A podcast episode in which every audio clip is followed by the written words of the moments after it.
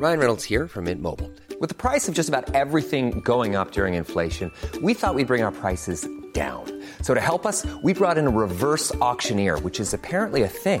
Mint Mobile unlimited premium wireless. Ready to get 30, 30, bit to get 30, bit to get 20, 20, 20, bit to get 20, 20, bit to get 15, 15, 15, 15 just 15 bucks a month. So, Give it a try at mintmobile.com slash switch. $45 upfront for three months plus taxes and fees. Promo for new customers for limited time. Unlimited more than 40 gigabytes per month. Slows. Full terms at mintmobile.com.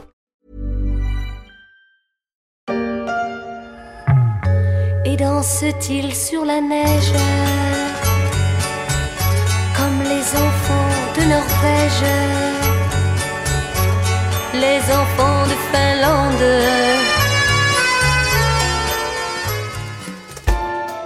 Je ne sais pas s'ils dansent sur la neige, mais en tout cas, les enfants de Finlande, ils cartonnent au test PISA, ce programme qui évalue tous les trois ans, dans le monde, les acquis des élèves de 15 ans.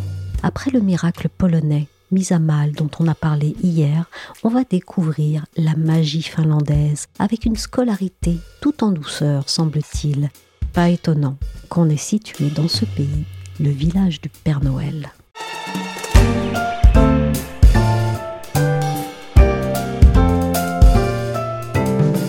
Je suis Michel Varnet. Vous écoutez La Story, le podcast d'actualité des échos, et on termine la série sur les systèmes scolaires qui font la course en tête du classement PISA avec l'école modèle que toute l'Europe envie, celle de la Finlande. Ils arrivent tout sourire, malgré le froid. 8h30 dans cette école primaire d'Helsinki, les 270 élèves débarquent bien emmitouflés, le temps d'enlever quelques couches, et chaque vendredi commence d'abord par un mini-journal. Tandis qu'une bonne partie de l'Europe se prélasse encore au soleil, les écoliers finlandais de maternelle et de primaire reprennent mi-août le chemin de l'école. Mais même pas mal, parce que l'école chez notre voisin nordique, c'est non seulement l'une des meilleures, mais c'est aussi l'une des plus cool. Virginie Robert, chef du service Monde aux échos, s'est rendue en reportage en Finlande pour explorer son système scolaire. Je lui ai demandé ce qui l'avait le plus frappé dans les écoles et les classes qu'elle avait visitées. Moi, j'ai visité des écoles primaires surtout, euh, puisqu'on s'intéressait au classement PISA, donc avant 15 ans, l'âge de 15 ans. Et euh, ce qui surprend pour nous, évidemment, c'est qu'il y a très peu d'heures de cours. Euh, les enfants dans le primaire ont 20 heures de cours par semaine, ceux qui sont en CE1 et CE2. Ils ont fini l'école à 13 heures. Après, ils ont des, activités qui sont organisées par les municipalités, que ce soit des activités artistiques ou, de sport, par exemple, comme du foot.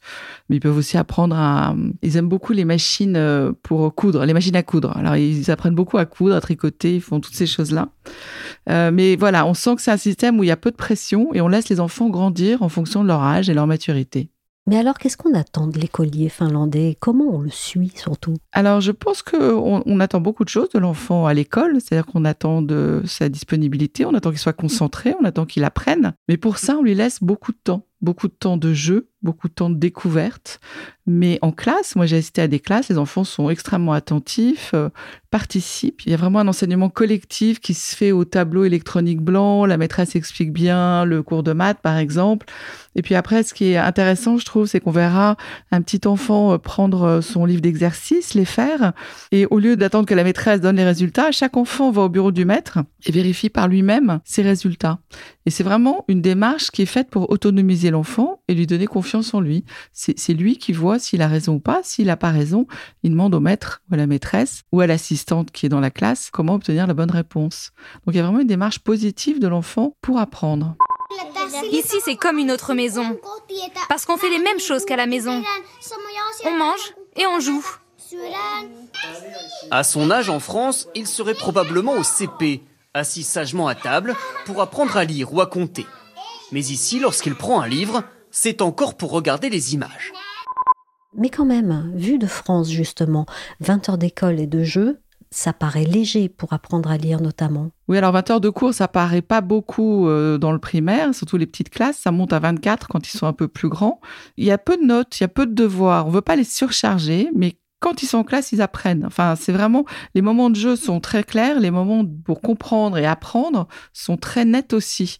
Donc, eux, ils estiment que c'est suffisant. Et c'est vrai que quand on voit les résultats PISA, qu'ils ont dominé jusqu'en 2009, là, ils ont un petit peu rétrogradé de la première à la dixième place. Mais je vous rappelle que la France est à la 26e. Eux, ils sont encore à la dixième. Ils ont d'excellentes notes, que ce soit en maths, en sciences ou en, lecture.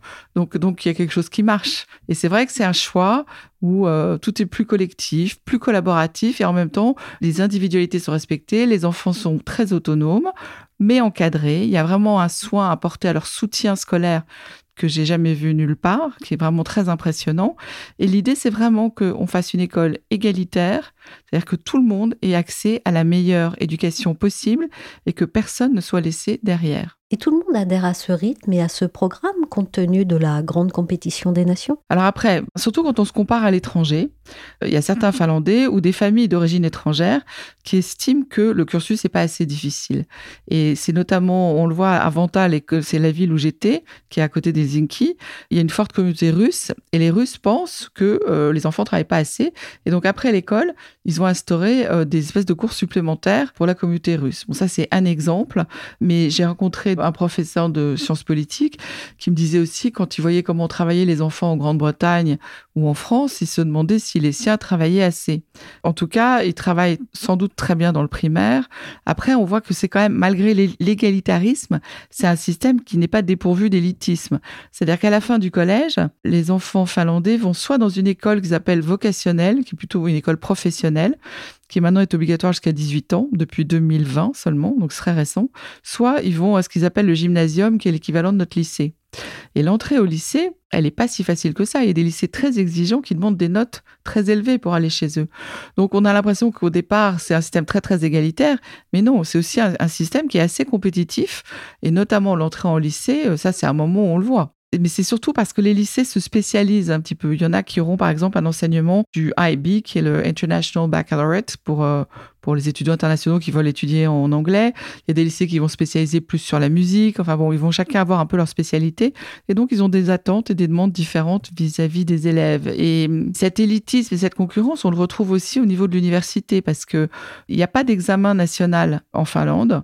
Il y en a un qui s'appelle le matriculation qu'on peut passer la dernière année de lycée, mais qui n'est absolument pas obligatoire. Et on ne le fait que si on veut aller à l'université. Mais c'est pas suffisant parce que pour entrer à l'université, il faut passer des examens.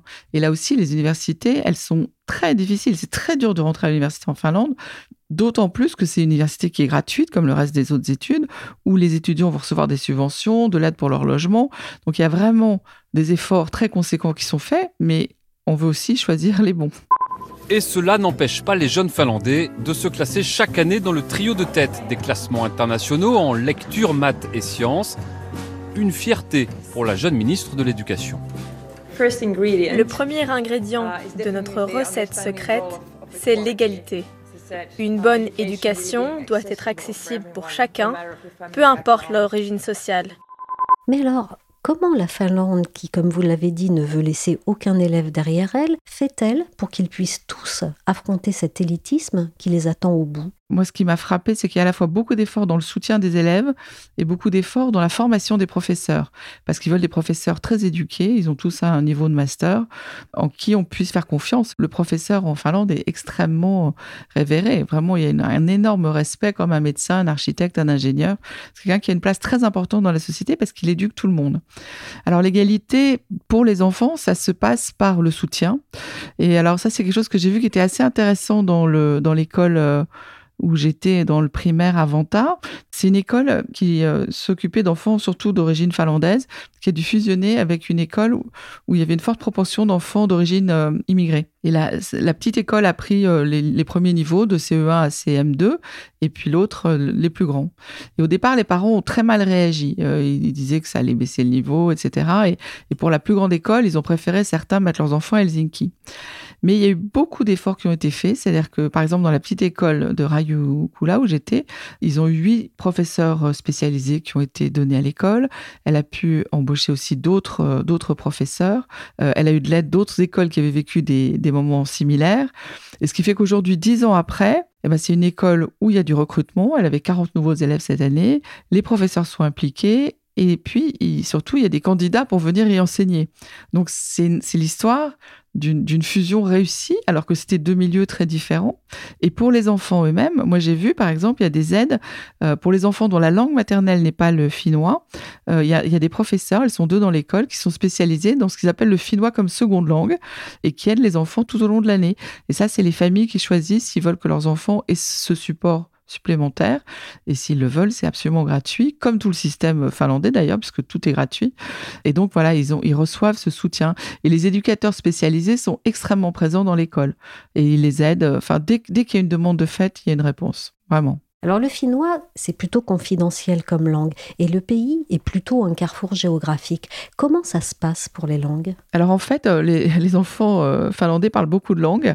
D'abord parce qu'il y a deux langues officielles en Finlande, c'est le, le finnois et le suédois. Et puis il y a vraiment des localités où on parle très, très enfin c'est très suédois, on le voit, c'est vraiment. Euh, mais bon, c'est important de parler les deux langues. Donc euh, il y a des écoles qui sont plutôt à dominante suédoise et d'autres à dominante euh, finnoise. Mais tout le monde doit arriver à peu près au même niveau. Donc dans l'école suédoise, on doit avoir un bon niveau de finnois et dans l'école finnoise, on doit avoir un bon niveau de suédois pour que tout le monde euh, tout le monde puisse se comprendre.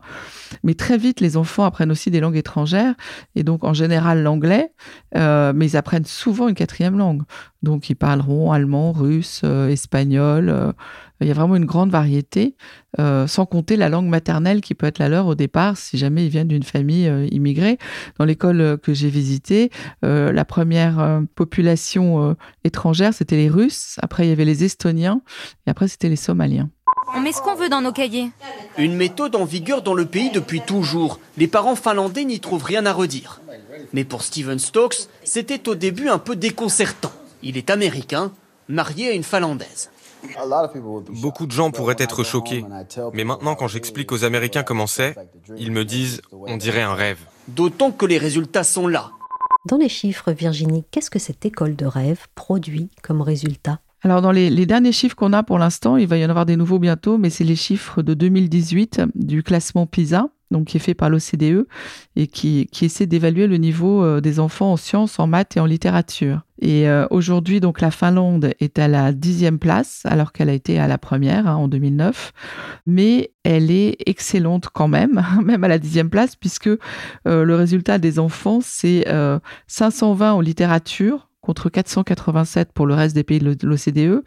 Ils ont 522 en sciences contre 489 pour le reste de l'OCDE et 507 en maths contre 489 pour le reste de l'OCDE. Donc on voit qu'ils quand dominent quand même assez largement toujours le classement. Quelque chose qui les embête, c'est qu'ils voient que l'écart entre les meilleurs et les moins bons, qui était très faible, a tendance à s'accroître.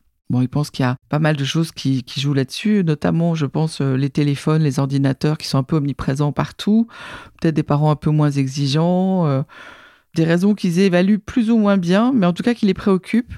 Et par exemple, euh, la municipalité de Vanta a décidé l'an prochain de rajouter une heure de, finnois pour les CE1 et une heure de maths pour les CE2, justement pour essayer de répondre à, ce décalage qui, qui est noté. Et donc la réponse, c'est plus d'heures de cours.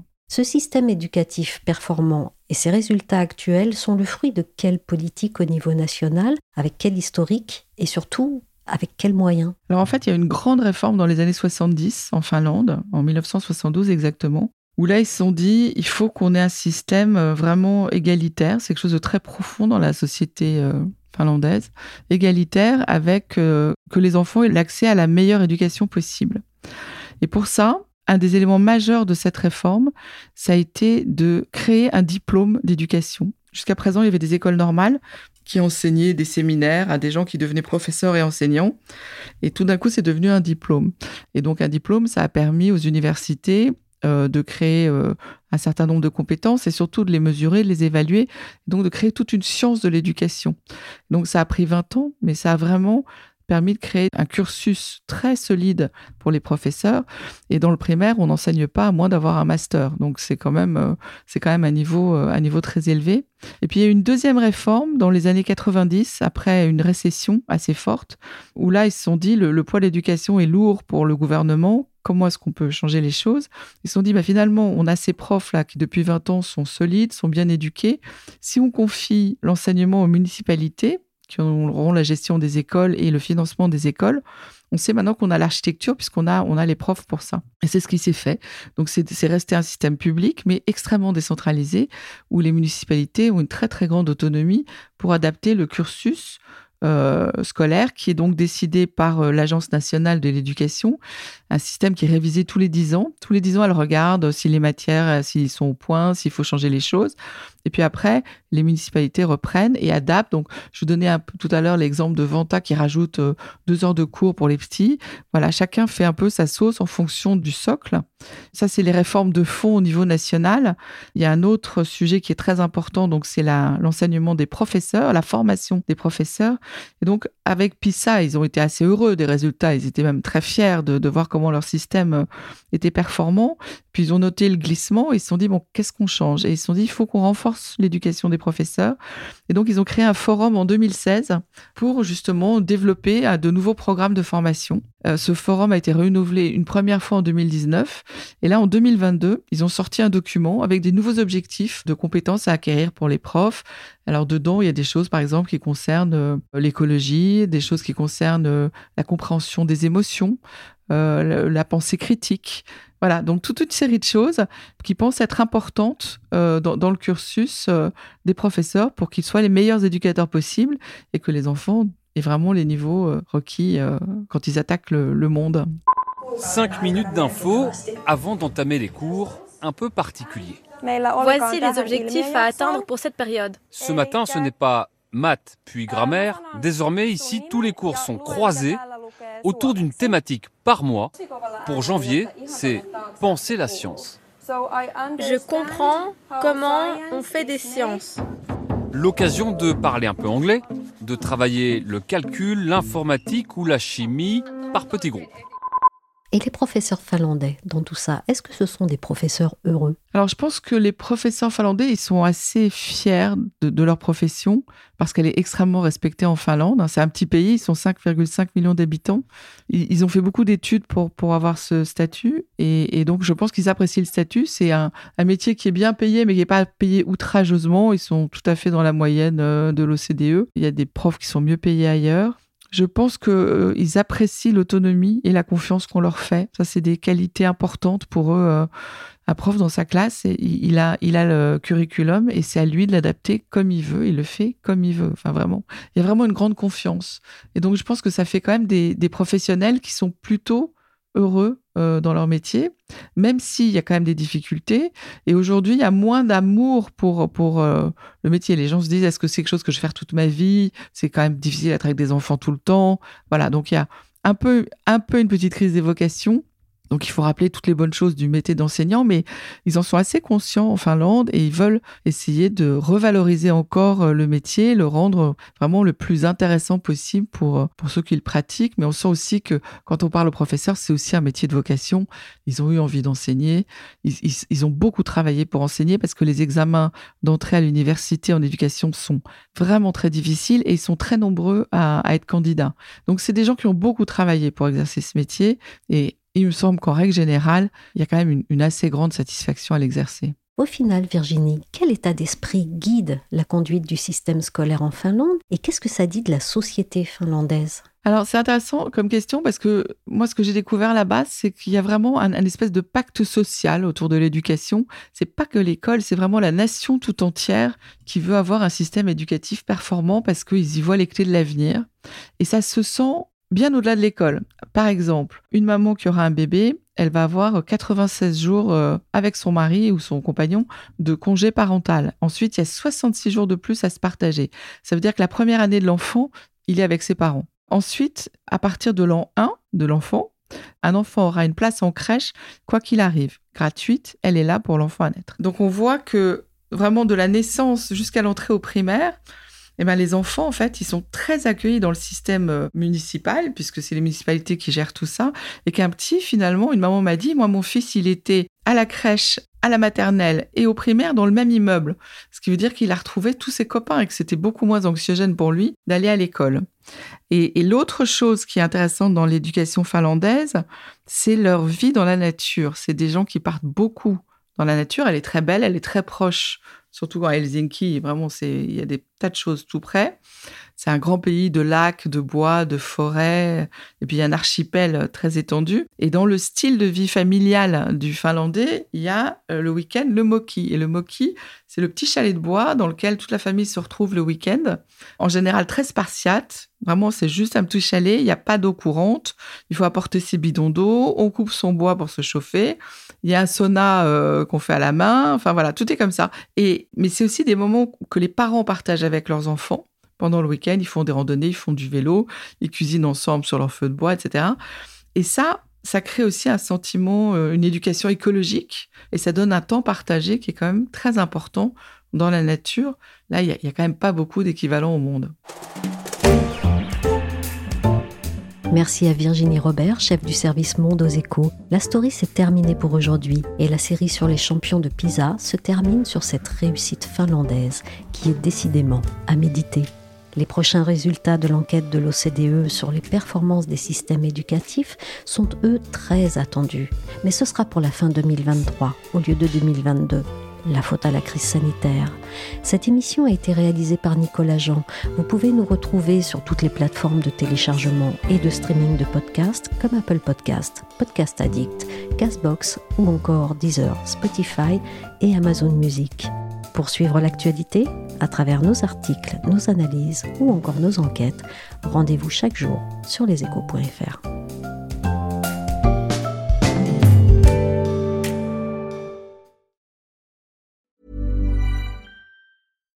Hi, I'm Daniel, founder of Pretty Litter. Cats and cat owners deserve better than any old-fashioned litter. That's why I teamed up with scientists and veterinarians to create Pretty Litter. Its innovative crystal formula has superior odor control and weighs up to 80% less than clay litter. Pretty Litter even monitors health by changing colors to help detect early signs of potential illness. It's the world's smartest kitty litter. Go to prettylitter.com and use code ACAST for 20% off your first order and a free cat toy. Terms and conditions apply. See site for details. Planning for your next trip? Elevate your travel style with Quince. Quince has all the jet setting essentials you'll want for your next getaway, like European linen, premium luggage options, buttery soft Italian leather bags, and so much more and is all priced at 50 to 80% less than similar brands. Plus, Quince only works with factories that use safe and ethical manufacturing practices. Pack your bags with high-quality essentials you'll be wearing for vacations to come with Quince. Go to quince.com/pack for free shipping and 365-day returns.